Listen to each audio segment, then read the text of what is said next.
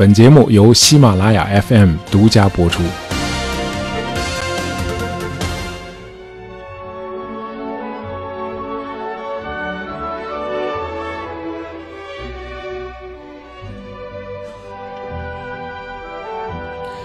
尊师重教是我们国家一个宝贵的文化传统啊，甚至有一日为师，终生为父啊，这种可能是我们中华文化独有的尊师格言。呃，另外像孔子和颜回之间那种啊亦师亦友的师生情谊啊，两千多年来也一直被传为佳话。那么在今天节目的开始啊，我们和大家分享一段发生在德国的同样令人感人肺腑的师生关系。那么学生呢是童年时期的布拉姆斯啊，大家知道他后来是伟大的作曲家。那么他的老师呢是一位才华横溢的钢琴演奏师，呃，时年二十八岁的科塞尔。一八四二年的某一天啊，布拉姆斯的父亲把时年七岁的儿子带到了老师科塞尔家拜师学艺。呃，老师啊，那什么，我和我儿子呢是慕名而来啊，我这孩子呢我就交给您了，您就严加管教啊，该打就打，该骂就骂，甭跟他客气。呃，那什么，你不是想当老师这样的钢琴家吗？那你就跟老师好好学，好吧？其实，布拉姆斯的父亲雅各布也是一位音乐人，可惜老天只给了他对音乐的热情，却没有给他任何天赋。呃，雅各布终其一生都没有能够在这一行有所造诣，呃，甚至连个固定的乐团工作都没有找到。他是十八岁那年背着个小提琴，从小地方来到了德意志最大的港口城市汉堡，哎，来这儿打拼的。用现在的话说，他就是汉漂，对吧？呃，因为是港口城市嘛，这汉堡就有很多的餐馆和酒馆。雅各布呢，就经常在这些场所演奏，这样呢，收入就很不固定，那房租呢，就经常交不起，一家人就不得不经常搬家。最后一次搬家是在布拉姆斯九岁那年，让一家人大感意外的是。他们刚搬到新住处没多久，布拉姆斯的钢琴教师科塞尔也把自己的家搬到了附近，啊，就是为了离学生更近一点啊。咱们中国人都熟悉孟母三迁的故事啊，可是谁没听说过老师还会跟着学生搬的啊？因为科塞尔太喜爱自己这个学生了。当时科塞尔的其他学生也发现啊，布拉姆斯是被老师当做天才来培养的。老师对布拉姆斯说：“呃，演奏不是一门普通意义上的手艺，你的手指头不但要灵巧，更重要的是你要用它们来传达你内心的情感。音乐不是弹出来的，而是应该从你的心头流淌到你的手指间的。”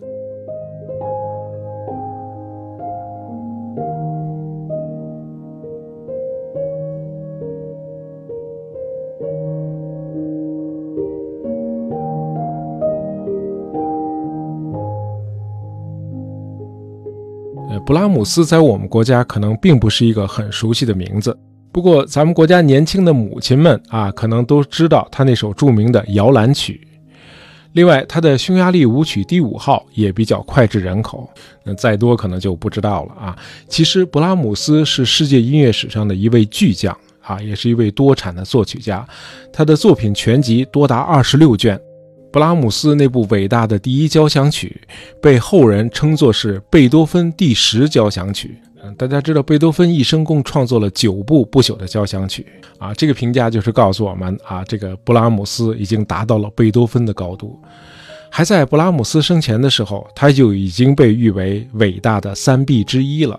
什么是伟大的三 B 呢？就是首字母为 B 的三位音乐大师，他们是巴赫、贝多芬、布拉姆斯。呃，可以说，布拉姆斯是生活在欧洲音乐最鼎盛的时期。他在一八三三年出生的时候，呃，德奥三代音乐大师海顿、莫扎特、贝多芬都已经故去了。呃，贝多芬是在布拉姆斯出生前六年去世的。在布拉姆斯一岁那年，舒伯特也离世了。呃，虽然老一辈的大师都走了，可那仍然是个天才奔放的年代。布拉姆斯出生那年，肖邦二十三岁，李斯特二十二岁。门德尔松才二十四岁，但已经是个多产的作曲家了。这年，瓦格纳和威尔第都才二十岁。呃，这个时候的威尔第还不确定自己到底有没有才华，能创作出后来的《茶花女》和《阿依达》这样的名句。同样，瓦格纳也不清楚自己的禀赋到底是在哪个领域。呃，就在这个时候，德意志地区脱颖而出了一位颇有天赋的钢琴才女，啊，她叫克拉拉。这女孩十二岁那年就被誉为音乐神童而名扬四海了。在克拉拉十四岁那年，布拉姆斯出生了。那么后来，布拉姆斯的父亲雅各布也认定自己的儿子是个钢琴神童，于是1843年，父亲东拼西凑啊，借了些钱，为儿子举办了一场音乐会。这年才十岁的布拉姆斯第一次在公众前亮相，父亲也同台演出啊，用小提琴为儿子的钢琴伴奏。呃，布拉姆斯的老师科塞尔也来了啊，坐在观众席里看着布拉姆斯的小手在琴键上飞舞，老师的脸上洋溢出骄傲与得意。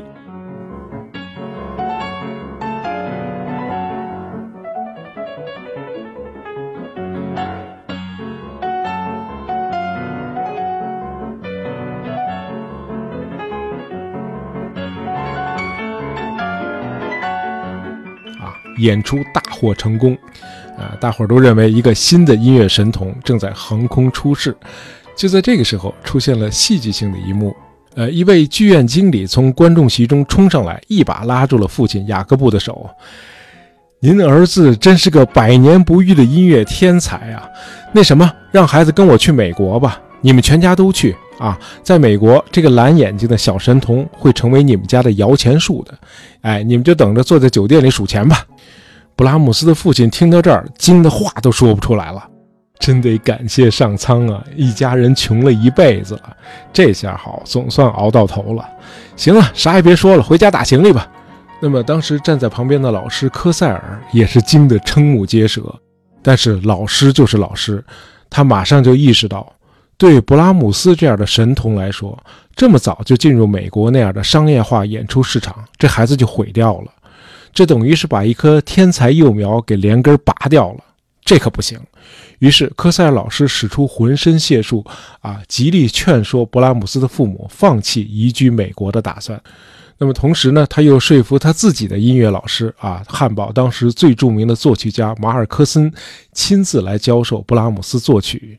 哎，这孩子进步太快了啊！老师已经教不了了，得请师祖亲自出马了。于是，布拉姆斯开始跟着师祖马尔克森学习作曲了啊！这年他才十岁。那么，这第二任老师啊，也是慧眼识英雄，他一眼就看出了这个小布拉姆斯是个百年不遇的奇才。呃，两年后，音乐大师门德尔松英年早逝，啊，马尔克森老师感叹说：“一颗巨星陨落了，但是另一颗更炫目的巨星正在冉冉升起。很荣幸是我把它慢慢举起来的。”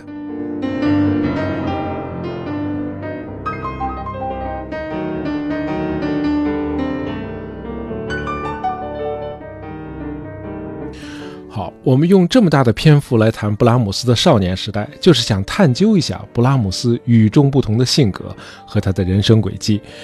这可不太容易啊，某种程度上比破案还要难。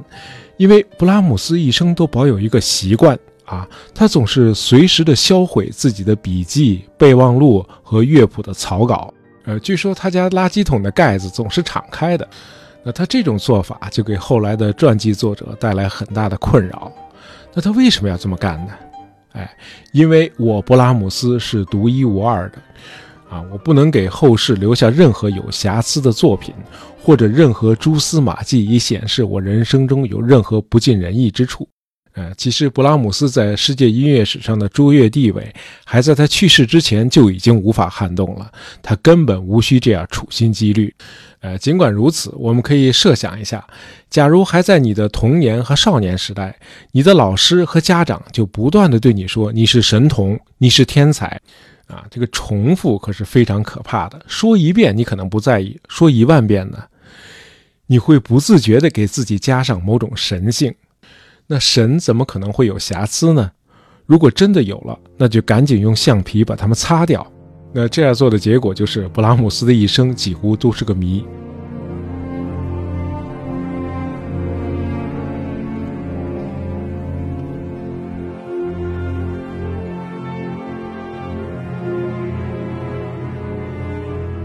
真正了解布拉姆斯的人都知道，他的心地非常的善良，人也很慷慨。但是所有的熟人都有一个共识，就是布拉姆斯待人有点生硬啊，他缺乏弹性，啊，任何人都很难和他深交。就好像他心里有一扇门啊，对所有的人都是关闭的。那么读了他的传记之后，你会发现啊，你的困惑是可以在他的少年时代找到答案的。呃，布拉姆斯的孩童和少年时代几乎全都是在钢琴前度过的，与外部世界的生活是完全脱离的。这显然是他的不幸啊。那么这和父母的急功近利和老师的殷切希望是不无关系的。那么布拉姆斯在音乐事业上取得了令人望尘莫及的成就，可是这种与世隔绝的生活却无法教会一个人如何做朋友，如何做情人，如何做丈夫。呃，当然，“与世隔绝”这个词呢，并不完全准确。在布拉姆斯还不到十三岁的时候，他父亲就背着老师把孩子带到了一家夜总会，让孩子在那儿演奏钢琴。啊，才十二岁那会儿，因为家里的经济一直很困难啊，就需要更多的人出来挣钱嘛。所谓夜总会呢，其实就是水手和妓女经常出没的酒馆。这种酒馆有个很直白的名字，叫煽情酒馆。呃，在当时汉堡的圣保利区非常普遍啊。这种酒馆一般分上下两层，啊，大家在一楼喝酒、唱歌、跳舞。那么二楼呢，一般用来提供更亲密的服务啊。那么在这儿呢，布拉姆斯每次都要演奏到次日凌晨啊。别忘了，这时候才十二岁。那么他长大之后经常犯的那个偏头痛，很可能是这个时候开始的。那么，比起生理上的摧残，这个在山青酒馆长达一年的童工生涯，给他带来更多的是心理上的创伤。白天呢，在老师那里接触的全都是阳春白雪啊，什么海顿呀、莫扎特、贝多芬这些大师的作品。那么到了晚上，这个小布拉姆斯却不得不深入一个喧闹污秽的世界啊，污浊的空气、水手和妓女之间下流的动作和淫荡的笑声。那么，在这儿，年仅十二岁的布拉姆斯还常常被当作取乐的对象。呃，在他演奏间歇的时候，常会有妓女过来，把这孩子举起来放在腿上，然后往他嘴里灌啤酒。啊，这类刺激给他的影响太大了。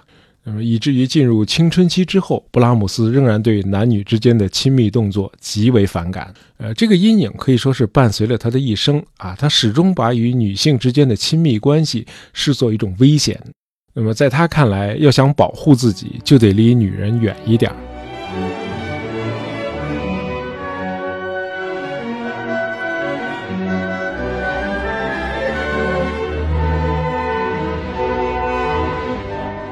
那么，在音乐界呢，一直流传着这样一个说法，呃，说勃拉姆斯终生未婚，是因为一生都在暗恋比自己大十四岁的克拉拉·舒曼。这个克拉拉就是我们前面说的那个女神童钢琴家啊，她后来嫁给了作曲家舒曼。呃，一八五三年的时候，舒曼和克拉拉一家住在今天德国的西部杜塞尔多夫。有一天，布拉姆斯登门求教，呃，他为舒曼演奏了自己创作的作品啊，想让大师给点播一下。呃，舒曼对布拉姆斯极为欣赏啊，并且叫来了妻子克拉拉一同来聆听。之后，舒曼还专门在音乐期刊上撰文啊，热情地推荐布拉姆斯这位新秀。布拉姆斯呢，也把舒曼视作自己人生中的第三位音乐导师，因此呢，就经常到舒曼家来求教。这个时候，舒曼四十三岁，他的妻子克拉拉三十四岁，啊，可已经是一个七个孩子的母亲了。而布拉姆斯这年才二十岁。那么，按照流传最广的八卦。布拉姆斯和克拉拉两人虽然年龄相差悬殊，可是初次见面就互生好感，互有情愫。嗯，那么这个恐怕只有当事人自己最清楚啊。呃，不幸的是，仅仅四个月之后，舒曼就患精神分裂症了啊，他被送进了精神病院。那么医生害怕刺激舒曼，反对他的妻子去医院探望，于是一个时期内，布拉姆斯就代替克拉拉定期去看望舒曼。并且把舒曼的近况讲给克拉拉听，或者写信告诉他。啊，比如有一封信，布拉姆斯是这样描述的：呃，舒曼先生背过身去看花，然后朝着那片美丽的花园走去。我看着他，直到他的身影在落日的余晖中慢慢消失掉。啊，写的还是挺唯美的。那么两年之后，舒曼就去世了。呃，从后来的通信来看，布拉姆斯当初很可能是爱上了克拉拉，但是他还是克制了自己。而且不像八卦里所说的那样，他并没有在杜塞尔多夫久留过。那么这到底是理性战胜了情感，还是他那个惧怕女性的潜意识在作怪，还是他自认为取代不了舒曼成为克拉拉的丈夫啊？这就不得而知了。那么关于他俩后来的关系呢？我们一会儿还会说到。呃，不久以后，布拉姆斯结识了一位女高音歌手，叫阿加特啊。一年后，就在两人开始谈婚论嫁的时候，布拉姆斯退缩了。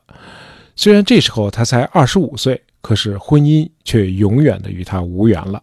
四年之后，布拉姆斯移居到了音乐之都维也纳啊。此后，多数时间都住在维也纳。那么，维也纳就成了布拉姆斯的第二故乡。这可不太容易啊，这有点像一个上海人，二十九岁那年突然决定搬到北京去住了。呃，虽然都是讲德语，但是维也纳和布拉姆斯的出生地汉堡在民俗方面却天差地别。呃，维也纳人待人热情、和蔼可亲啊，人们通常是不拘小节啊，热衷于享受生活。与此相比，汉堡人多数都少言寡语啊，谦虚谨慎，心地善良，但言行趋于保守，尤其是对传统的恪守啊。比如圣诞节是一定要吃烤鹅的，那么新年呢是一定要吃烤鱼的。布拉姆斯是个很典型的汉堡人，尤其在尊重传统方面。布拉姆斯对传统的古典主义音乐极为迷恋。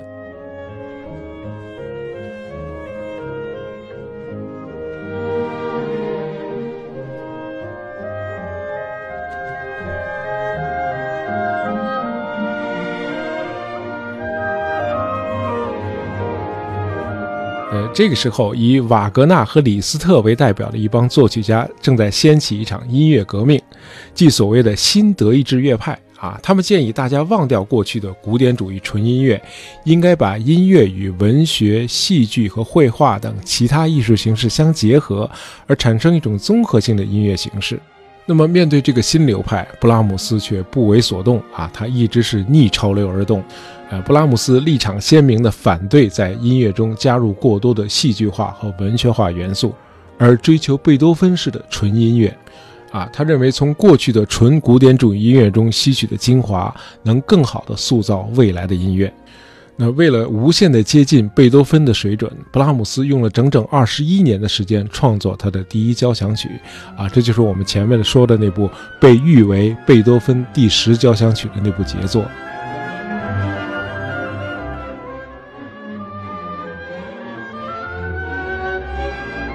布拉姆斯虽然崇尚纯音乐，但是这绝不意味着他只认可纯德意志音乐。布拉姆斯出生和成长在汉堡，那么与内陆城市相比，港口城市对外部世界就更加开放。另外，他的第二故乡维也纳又是个多民族、多元文化的荟萃之地，这就让布拉姆斯的音乐创作显而易见地带有世界主义情怀。那么，在维也纳，布拉姆斯常去咖啡馆去听吉普赛乐队的演奏。在匈牙利的布达佩斯巡回演出的时候，当地的音乐也给布拉姆斯留下了深刻的印象。从1868年开始，他先后创作了多首钢琴四手联弹的匈牙利舞曲，每一首的旋律和风格都各不相同，成为当时维也纳最高品质的流行音乐。呃，其中匈牙利舞曲第一号是女钢琴家克拉拉·舒曼在音乐会上的保留曲目。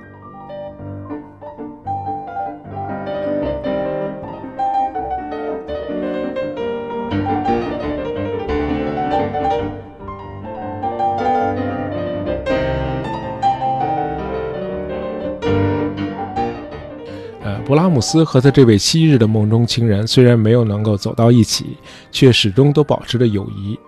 1874年，巴伐利亚国王路德维希二世授予布拉姆斯科学与艺术勋章，克拉拉立刻去信表示祝贺。呃，他在信中说：“现在请牺牲一点点时间，在庆典结束后给我写几句话啊，想想你那位孤独的老朋友。”对他来说啊，这个她是女字旁的她啊，你身上发生的每一个好运都能增加她的快乐。你的老克拉拉，啊，这年布拉姆斯四十一岁，克拉拉五十五岁。